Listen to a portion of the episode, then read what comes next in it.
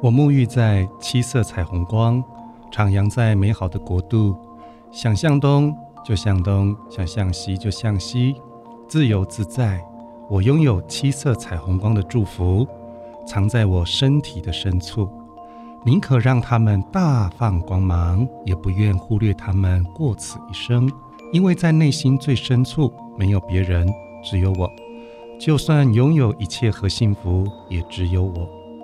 我享受孤单和丰盛，因为我知道伴随我一生的就是那饱满温暖的七色彩虹光。大家好，我是西蒙老师，欢迎回家。回来，西蒙老师的心灵宇宙，在个案的咨询的比例当中啊，占最大的比例的问题，其实就是感情啊。其实光感情、爱情这件事情，吼，就可以讲个十天十夜讲不完。那我们今天来聊一聊哦，有情人不一定终成眷属的黑暗定律哦。那你可能会惊讶，西蒙老师不是一向都是谈光明的，今天怎么谈的这么暗黑哈？其实不是要谈暗黑啦，只是要谈谈我们内在第二脉轮，我们的脐轮，也就是性轮，对应我们生活上的连接关系。那我们就从最细微的感情来谈起哦。还记得孩提时候，我们常阅读到琳琅满目的童话故事吗？最后总是王子跟公主一起过着幸福快乐的日子，坏人呢就可以得到应有的报应。几乎所有的故事结尾都是如此。为什么呢？老实说，其实是作者不敢写下去了哈。每一个人呢，在感情上追求幸福，都拥有这样的权利。不管是朴实无华的相恋，还是轰轰烈烈的恋爱，还是荡气回肠的纠缠，还是由爱生恨的了结等等，其实光以上四项的形容，哈，其实都没有办法完整的去形容我们人呢在爱情里所有的面相啊。当我们在面对爱的关系的时候，其实有期待，有欢笑，有自然，有喜悦，有惊喜。有满足，有安然，有自在，甚至生生命啊，好似为爱存在。但也有失落呀，伤感，有做不了自己的，有愤怒的，有伤害的，有不安的，有被掌控的，有妥协的，有爱不到的，有舍不得的，甚至啊，没有对方的他，世界就好像迎来世界末日。这些都是爱的情怀呀！我想，现在聆听的您哈，呃，在人生的过往当中，老师讲的这以上几项，多少都有过吧？哦，有几部电影里面是这么说的哈。有一部电影叫《手札情缘》，他说：“一生至少该有一次，为了某个人而忘了自己，不求有结果，不求同行。”不求曾经拥有，甚至不求你爱我，只求在我最美的年华里面遇到你。另外一部电影叫《桃色交易》，它里面这么说：如果你很想要某样东西，就放它自由；如果他回来找你，那将永远属于你；如果他没有回来，代表那个人从来不属于你的。另外一部电影叫《天外奇迹》。它里面有一句话是这么说：幸福不是长生不老，不是大鱼大肉，不是权倾朝野。幸福是每一个微小的生活愿望的达成。当你想吃的时候有的吃，想被爱的时候有人来爱你。有另外一部电影叫《心灵捕手》，它里面这么说：真正的失去，只有在你爱某样事物多于爱自己的时候，才有可能发生。另外一部电影《英伦情人》，它里面这么说：不被接受的爱情需要的不是悲伤，而是一段可以用来遗忘的时间；一颗被重重伤害的心需要的不是同行，而是被理解。西蒙老师这么说：我们可以自在的爱上一个人，但在爱的过程里必须要自在。如果在爱的关系里面，如同囚鸟，那也不是爱。所以，我们透过几个呃还不错的电影哈，呃谈到感情，谈到爱情，来跟大家做分享。在咨询的个案当中哈，大部分哈都问的是他爱不爱我，我适不适合跟他在一起，诸如此类的问题。在最后，老师总是问他，总是回答他说：“那你爱他吗？”我记得哦，在年幼的时候哈，我们有听过跟唱过一首合唱曲，叫做《爱的真谛》。在歌曲里面，它的词是这样子的：“爱是恒久忍耐，又有恩慈；爱是不嫉妒，爱是不自夸，不张狂，不做害羞的事。”不求自己的益处，不轻易发怒，不计算人家的恶，不喜欢不义，只喜欢真理。凡事包容，凡事相信，凡事盼望，凡事忍耐。爱是永不止息。当我们在回想这一首歌曲的词的时候，其实我们来反观，我们现在在面对我们的爱情，面对我们的感情，跟面对我们的伴侣，似乎。好像做出来的跟心里感受的都跟这首歌有一些冲突的地方。其实这都是正常，因为我们有自己的想法，我们习惯把自己的想法加注在我们的爱人跟伴侣身上。当两个想法开始冲突的时候，这个冲突就呃一发不可收拾。甚至呢，有些人会去调侃说：“世上一定有百分之百的情人，但都不是我的伴侣。”换个角度来看哈，其实我们来谈谈苦难了哈。在爱的苦难里面，有求不得苦，有爱别离苦，有不被爱的苦，有被背叛的苦。因为爱情啊很深切，所以它令人苦。因为当下的幸福跟快乐，所以极为害怕失去。期待，如果它是一份力量的话，这股期待呢，就有如神助，让爱情呢可以再升华。但是如果这份期待是给予对方成为一种压力跟禁锢，而对于做不来的跟做不到的，那绝对是情感里面的。杀猪刀。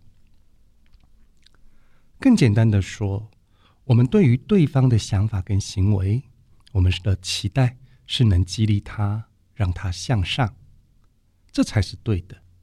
相反的，我们的期待对对方而言是一种恐吓，是一种限制，是造成情绪反弹的来源。那这个期待就会伤人。在《铁达尼号》这部电影里面。有句对白是这样：一个人一生可以爱上很多人，等你获得真正属于你的幸福之后，你就会明白，之前的伤痛其实是一种财富，它让你学会更好的去把握跟珍惜你爱的人。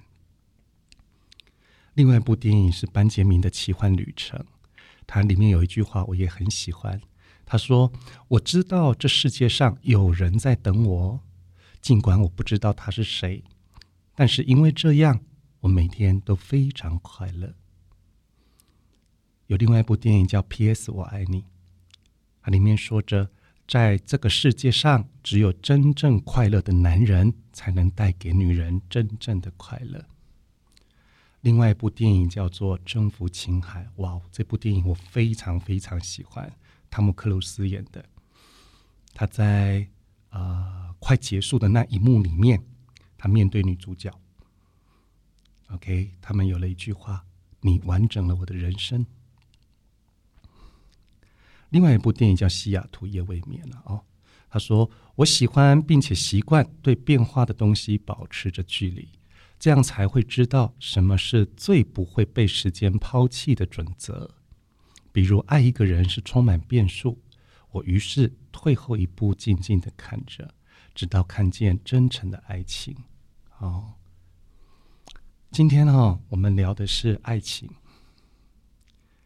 谈到爱情，其实它跟我们身上的第二脉轮，它是息息相关。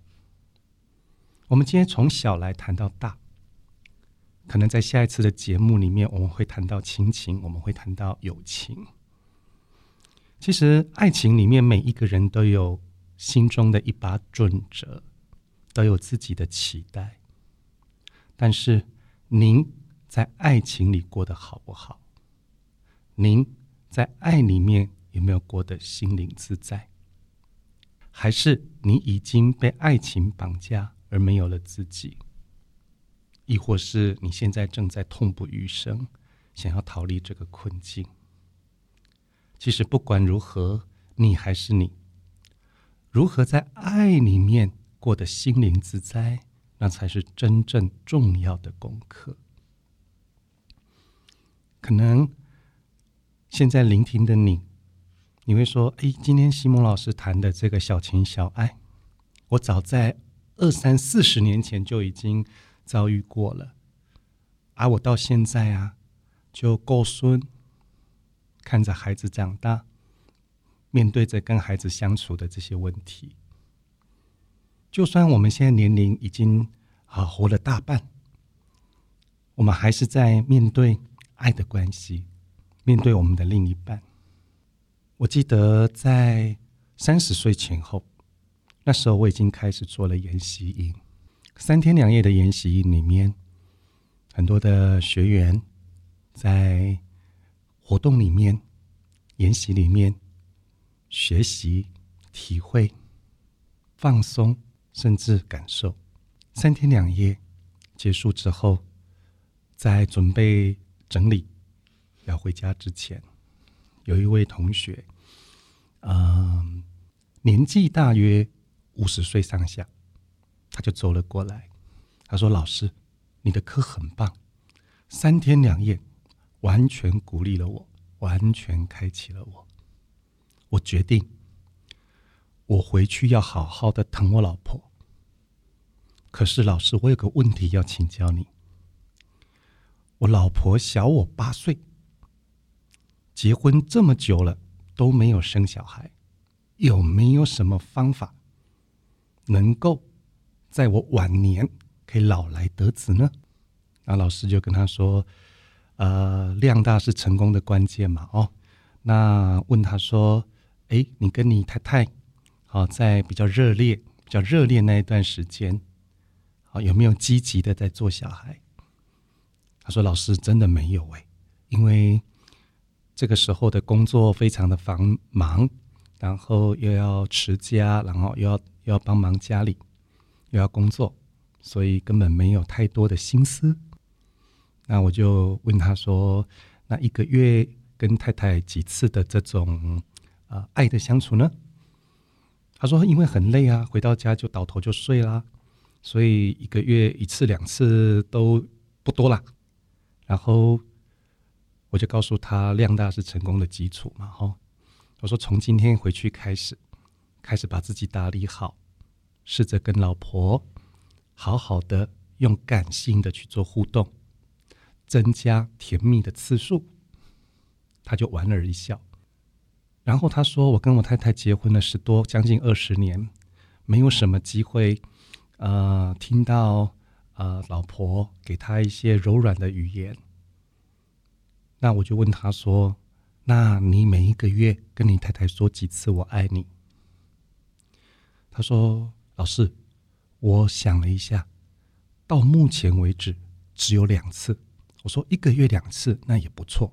他说不是，从结婚到现在只有两次，一次就是在婚礼的时候，在台上被大家起哄逼的，不得不说我爱你。另外一次是老婆的生日，他忘了买礼物，后面为了要讨老婆欢心，在卡片上写上我爱你。我说这样不行。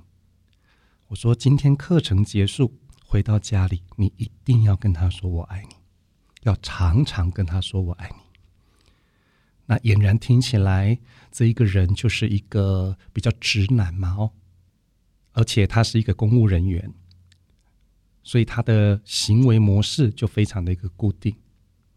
所以他回到家之后，一如往常的鞋子脱掉，袜子脱掉，公事包放着，他太太一如往常着在厨房里面准备晚餐。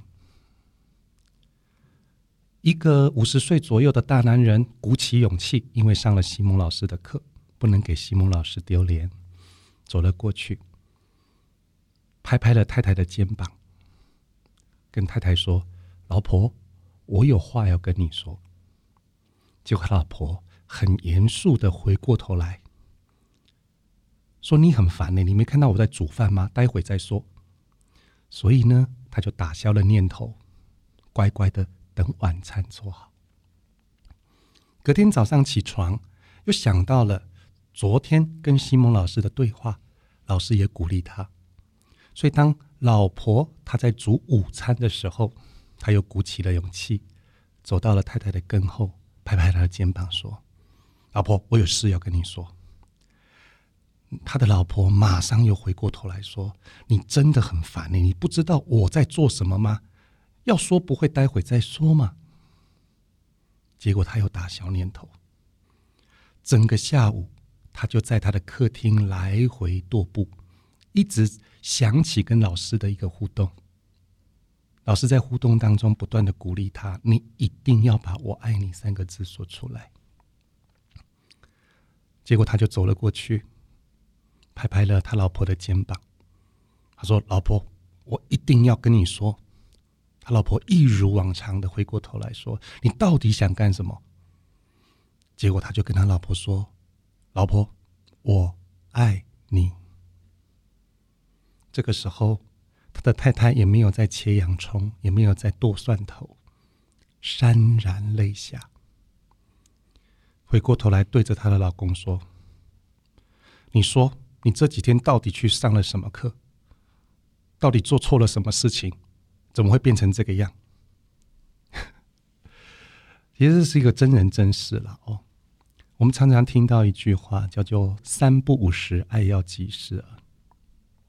也曾经后有很多的同学在问我，我已经在面临跟我伴侣关系的决裂，但是老师都要大家圆满了，但我一定要圆满吗？我已经不想要跟他圆满了。我会说，生命中的事情，其实我们都期待着圆满，但不见得能够圆满。但重要的事情，是我们愿不愿意接受宇宙跟自己的决定和安排。当我们已经决定了这份爱，跟宇宙也安排了这份缘分，我们就必须让自己在这个安排跟决定之下。把自己该做的事情给做好，其他都交给宇宙。这个动作就叫了缘。今天讲了很多爱情的电影跟语录，哈，在朴实无华的日子里面，有多久没有重新看见对于对他们的好？在充满情绪的日子里面，有多久没有自己打开门，让另外一半进来？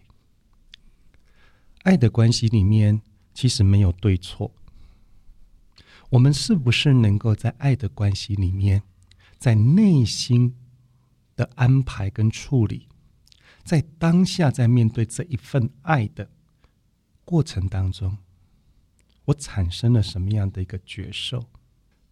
如果你现在身边有爱的人，在听完西蒙老师的心灵宇宙，你可以不吝啬的给他一句“我爱你”。如果你现在是单身，也很渴望一份爱的到来，那你一定不能急。你可以现在向宇宙下订单，我要让自己快乐，因为即将到来另外一份爱，可以给我更大的快乐。把订单定好，其他都交给宇宙。把自己整理好，当我们懂得什么是幸福，爱情就会来啊。那如果你现在正在为爱情或感情疗伤，老师要告诉你，因为你爱他比爱自己多，所以伤口很难愈合。所以多爱自己一点，起身阅读、社交，甚至听西蒙老师的心灵宇宙，慢慢的把心灵的主导权回到自己的身上，您就会很快的好起来。吼！我曾经在我的研习里面给我学生的一个题目，那这个题目呢也很妙，这也是老师突然想到的一个课程。我们刚刚讲到童话故事嘛，我们最有名的童话故事大家都知道的是白雪公主。我说，我们就以白雪公主的这个童话来开始，我们叫做童话接龙，也就是我请一个同学先开个头，白雪公主的由来，她刚开始接受到的一个遭遇，然后让每一位同学。用接龙的方式，用这个启发的方式，用这个创意的方式，我们来重写白雪公主的这个童话故事。结果在场的同学七八十人，这个人一个口，那个人一个说，到最后，我请班长把所有的故事重新讲一遍，我发现。这个白雪，这个白雪公主的故事已经不是白雪公主了，一个很混乱的、很无厘头的，甚至不一定能达到圆满结果的一个故事。在我们的生命当中，其实我们拥有自己生命的主导权，可是我们通常习惯把主导权交给别人，就好像。老师的这个白雪公主的创意的故事的一个研习是一样的。每一个人有一个想法，每一个人有一个创意，到最后白雪公主已经不是白雪公主的故事。所以在爱的关系里面，在面对任何生活的挑战里面，我们其实都有自己的想法跟自己想要的决定。可是，因为我们从小到大被灌注了合作互助的这样的一种态度，所以我们也习惯在群众当中合作互助。但是，这个合作互助的过度了，过度到你生活的轴心已经变成他人的指派跟指使，你会发现，到最后连你的故事都走了样。光看这个研习，其实老师要告诉大家的一个呃提升心灵提升的一个目的是什么呢？其实我们的生命啊，我们的爱情啊，我们的人生呢，承受自己的错误总比别人的耽误来得好。也许这个事情是你做的决定，可是你过往习惯的七嘴八舌的去听见，去入心。去影响了你的决定，所以当一份感情来，跟一份感情的缘分将近的时候，你所要顾忌跟看待的是我们内在是不是踏实、美好跟自在，而并不是说今天为了什么样的一个基础，为了什么样的一个羁绊，而让我们没有办法做决定啊。这是我们第二脉轮很重要、很重要的人格特质。重情重爱呀，但是在重情重爱的过程当中，又背负了我们外界所有的指教跟枷锁。所以，当我们清楚明白这样的一个爱的定义，当我们在这个社会跟世界中心的一个定位，我们就可以更清楚明白来去面对爱的关系，一份爱的到来。给我的是幸福、快乐，而且踏实。爱，它不会变质。啊，说老师结了婚之后也会离婚啊，交往的时候也会分手啊，怎么不会变质？老师指的是你内心期盼幸福丰盛的那种状态是不会变质。可是这个变质的是因为人性的好恶，还有对彼此期待的不满足。开始产生变化，那这个变化呢，是在这个人世间是既定的变化，所以我们在谈爱的关系的最重要的一个领域跟诉求，就是我如何面对爱来爱变，跟爱去这三个过程，我的内心的层次的稳定，我内心的层次是不是一直保持着丰盛、幸福跟自在？所以今天我们谈第二轮，难免就会谈到爱的关系。那在这个爱的关系的一个互动当中呢，我想每一个人都是伤痕累累。在这个伤痕累累的过程，各位都不要担心。它绝对会成为我们面对下一次的爱，跟下一次的发生的智慧。今天我们更要理解的是，在人来人往的人世间，世界以我为中心在转动。如果我贴着世界而转动，我如世界所带来的混沌。我愿意站在我生命的中心点，看待这一切的发生。不管因我而来的人事物，就算我着迷，就算我沉溺，我仍有办法回到中心点，找到因我而来的智慧与圆满我不足的资源。我喜欢我自己，我爱我自己，因为我知道我是来旅行的，我知道一切最好的都是为我所准备的。也是为您所准备的。我们今天跟大家分享到这边，谢谢大家，祝福大家丰盛幸福，光明常在，再见。